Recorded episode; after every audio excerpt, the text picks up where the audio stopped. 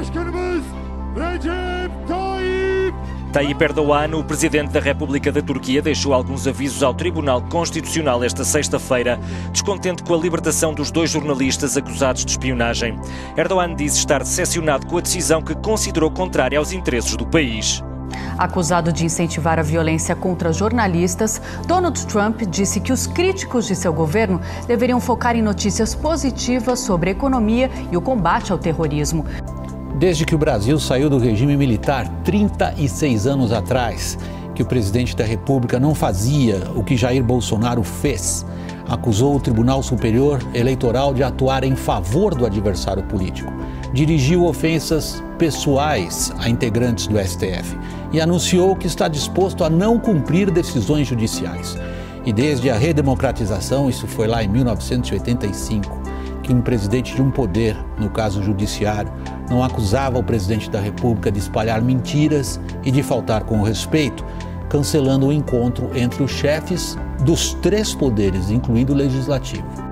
O populismo na política não é algo novo, mas a combinação do alcance das redes sociais e o constante avanço da inteligência artificial na mão de poucos deu força a soluções políticas simples para problemas complexos.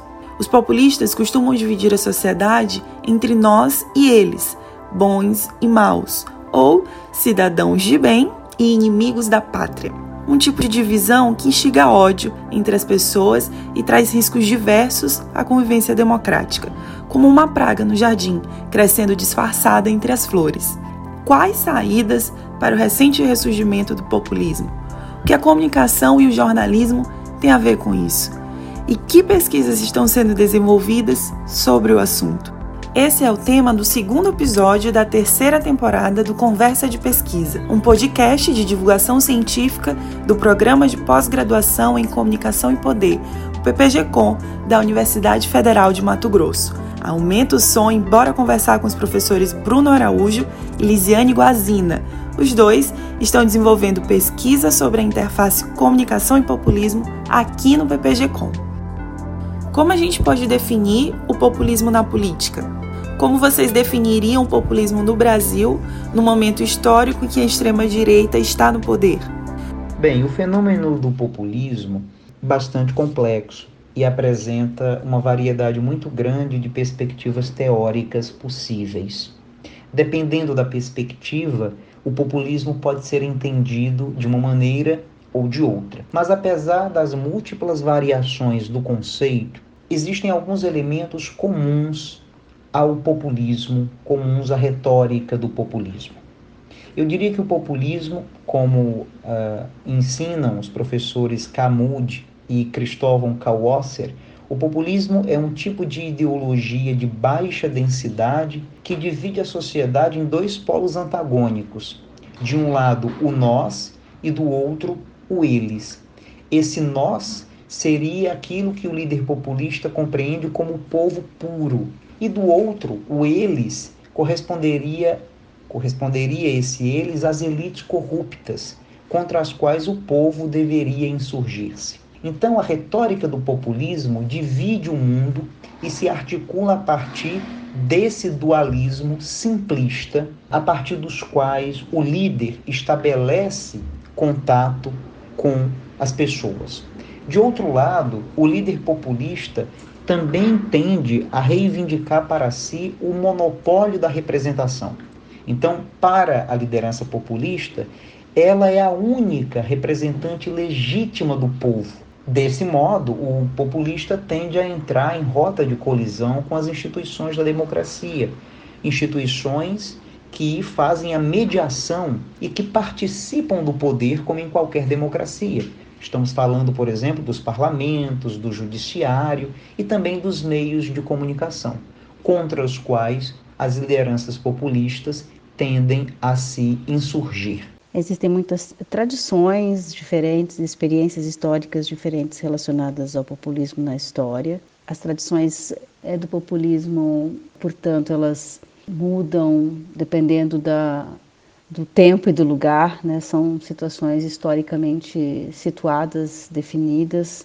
Tradição latino-americana, por exemplo, dos populismos é diferente da tradição, das tradições é, na Europa e nos Estados Unidos, né, ou ainda em outras regiões do mundo, mas em geral é o que a maior parte dos autores e autoras vai apontar em relação ao populismo é justamente a emergência de figuras é, carismáticas que vão utilizar desses discursos anti-establishment e muitas vezes anti-política para se legitimar como representantes diretos dos interesses de uma população que não se sente representada e se sente em desvantagem ou oprimida por uma elite corrupta. Essa é talvez uma das definições mais é, conhecidas dentro da comunicação política, que é a definição dada por, por autores como Moody e né? Kaltwasser, que fazem a diferença entre essa elite, digamos, né, o populismo como uma visão de mundo homogênea que divide esse mundo entre uma elite seria eminentemente corrupta e a população e o povo. Quais são os desafios que o populismo coloca para o jornalismo na cobertura de política? Existe alguma receita sobre como noticiar lideranças populistas? Bem, eu não sei se existe uma receita pronta sobre como o jornalismo deveria cobrir as lideranças populistas. Mas me parece que há aqui um elemento muito importante que o jornalismo, que os jornalistas precisam levar em consideração. Não se pode tratar da mesma forma coisas que são diferentes. E com isso eu quero dizer que não se pode dar o mesmo peso, não se pode tratar com a mesma condescendência lideranças que simplesmente contam mentiras, que usam os espaços dos meios de comunicação para disseminar desinformação. O jornalismo precisa chamar as coisas pelo nome e precisa cobrir as falas, as manifestações de lideranças populistas com critério, com crítica, com capacidade de interpretação. Aliás, essas são, são características é, básicas de qualquer bom jornalismo. Não basta repercutir a fala das lideranças populistas. É preciso verificar se aquelas falas fazem sentido, se aquelas falas é, efetivamente dizem respeito aos fatos ou se se trata de uma desinformação pura e simples. Então, me parece que um antídoto importante seria o jornalismo exercer a sua capacidade de crítica, de interpretação da realidade, né, não funcionando apenas como uma caixa de ressonância para as falas de líderes populistas. São muitos os desafios para o jornalismo em relação, especialmente jornalismo político, em relação a esse conjunto de estratégias eh, comunicativas populistas, né?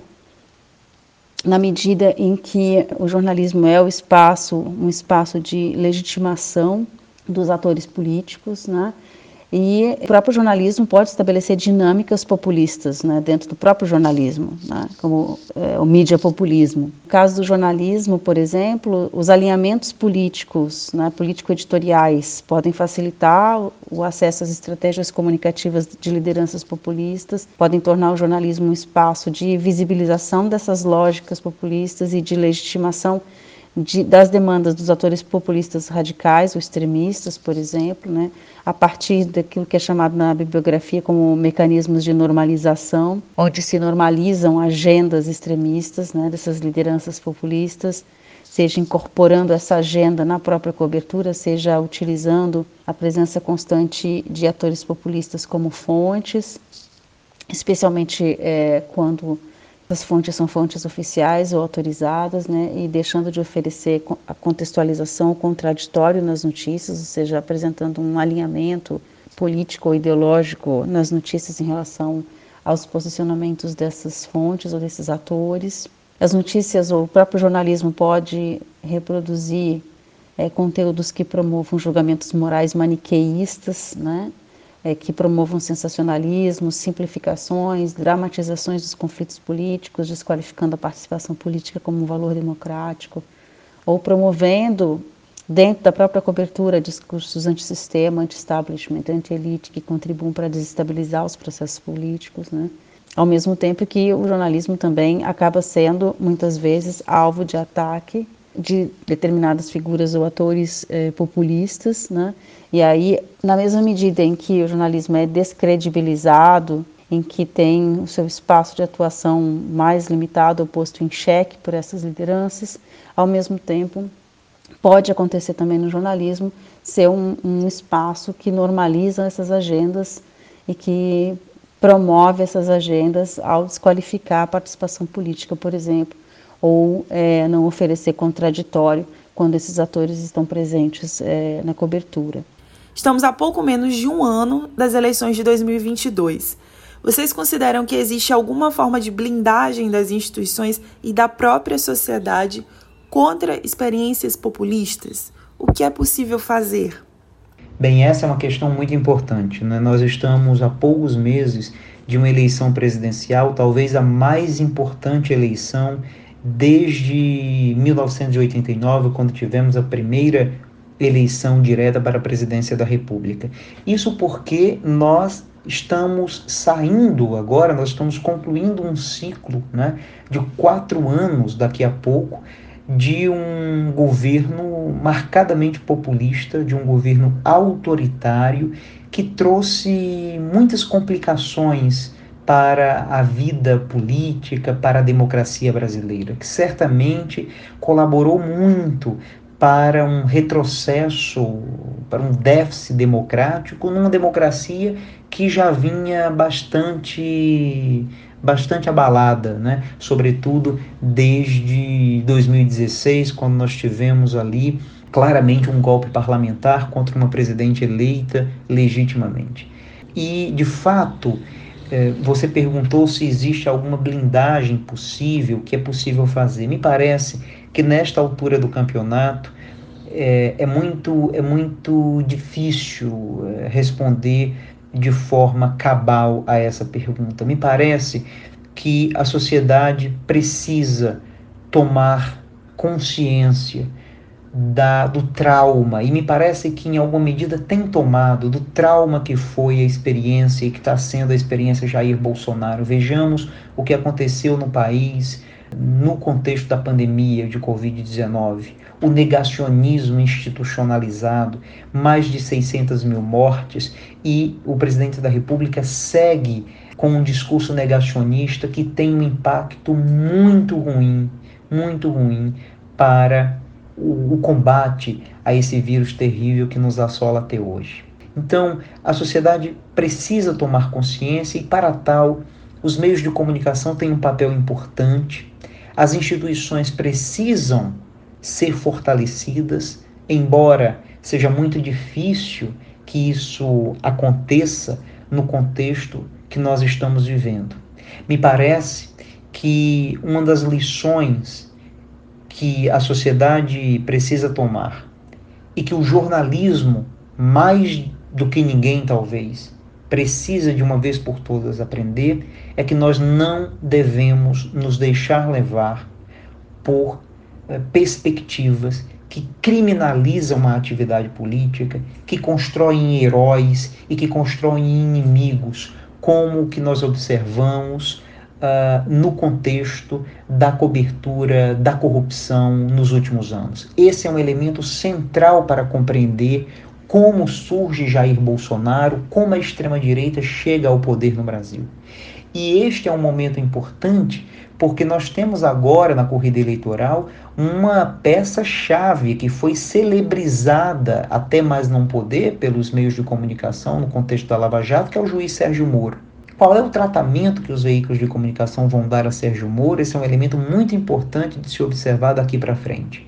Mas a blindagem contra o populismo está, sem dúvida nenhuma, no fortalecimento das instituições, no fortalecimento dos canais de participação da sociedade, de participação política, na construção e, e de, uma, de uma cidadania crítica, e isso passa por discutir fenômenos políticos nas escolas, por discutir temas como o populismo com, uh, nos diversos níveis educacionais passa por uma literacia né, política que é preciso construir e, e na qual é preciso insistir para que a sociedade, ela própria, se afaste de promessas e de lideranças e de perspectivas que destroem. Eu entendo que o período nesse ano de eleições, 2022, é, vamos ter um, uma cena política, uma cena pública bastante difícil, né, na medida em que esse espaço, de, o espaço de debate, ele está limitado, digamos assim, a essas visões binárias, né? ele está limitado a, muitas vezes, a um acerramento de, de conflitos, a um acirramento de posições, isso sempre eleva a tensão e, e diminui a possibilidade de, de um diálogo né? desinteressado, ao menos um, um diálogo que parta de uma de um, uma finalidade de bem comum, né? E esse acho que é o principal problema em relação ao debate do, na cena pública hoje. Né?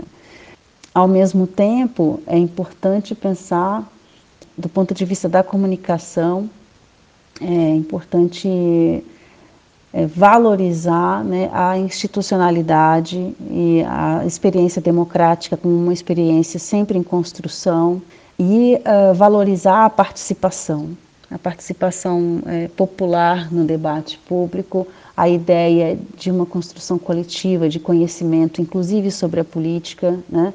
a ideia de uma construção coletiva sobre participação é, e sobre mobilização, entender a comunicação como um espaço é, de construção coletiva, o jornalismo como um espaço de construção coletiva que está aberto a é, incorporar a diversidade, a pluralidade e não se ater a, ao debate eminentemente maniqueísta ou binário da política. Eu acho que essa é a principal contribuição que a gente pode pensar do ponto de vista da comunicação para tornar os diálogos né, mais frutíferos, eh, mais democráticos, mais abertos e, portanto, né, espaços mais participativos. Para encerrar, como esse é um podcast de divulgação científica, gostaria de ouvir um pouco de vocês sobre as possibilidades de pesquisa que articulam comunicação e populismo. Bem, existem muitas agendas de pesquisa na atualidade sobre comunicação e populismo. Realmente, muitas questões que precisam ser feitas e da mesma forma que precisam de respostas. Né? Eu diria que, se eu pudesse destacar, destacaria três grupos de estudos que me parecem importantes neste momento. O primeiro grupo é aquele que vai estudar a relação entre o populismo e os meios de comunicação tradicionais, né, e que vão analisar, por exemplo, o que o jornalismo tem a ver com a emergência de lideranças e de movimentos populistas. Né? Como é que o jornalismo, por exemplo, cobre atores populistas, movimentos populistas, ou é, como é que o jornalismo trata, né, ou enquadra, ou agenda, se quisermos, temas que são muito importantes para a retórica do populismo, como, por exemplo, as questões relativas a, ao, aos estudos de gênero, ou ainda as questões sobre a corrupção, ou as questões sobre a criminalidade. Né? A maneira como o jornalismo cobre estes assuntos, a agenda, discute na esfera pública, pode, por um lado, contribuir para uma neutralização da ameaça populista, que está sempre aí em potencial, ou pode justamente contribuir para estimular o surgimento de sentimentos populistas. Vejamos, como eu já tive a oportunidade de mencionar, a cobertura que foi feita mais recentemente sobre a corrupção política. Foi um tipo de cobertura que teve como efeito uma criminalização da atividade política, abrindo espaço para que outros atores surgissem com o discurso de que seriam outsiders ou que seriam gestores e não políticos. Né? Esse é o tipo de proposta que abre margem para uma negação da política e que tem a ver com a maneira como o jornalismo cobra a própria atividade política.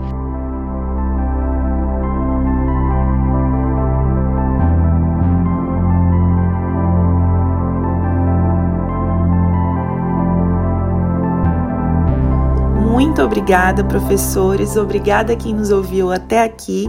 Esse foi o episódio de hoje do Conversa de Pesquisa. Eu sou Safira Campos, mestranda do PPG-Com da UFMT e integrante do projeto de extensão Tornar Comum Divulgação de Ciência em Comunicação e Poder. Este episódio contou com a supervisão dos professores Bruno Araújo e Luan Chagas e dos estudantes Rogério Júnior e Marina Camargo.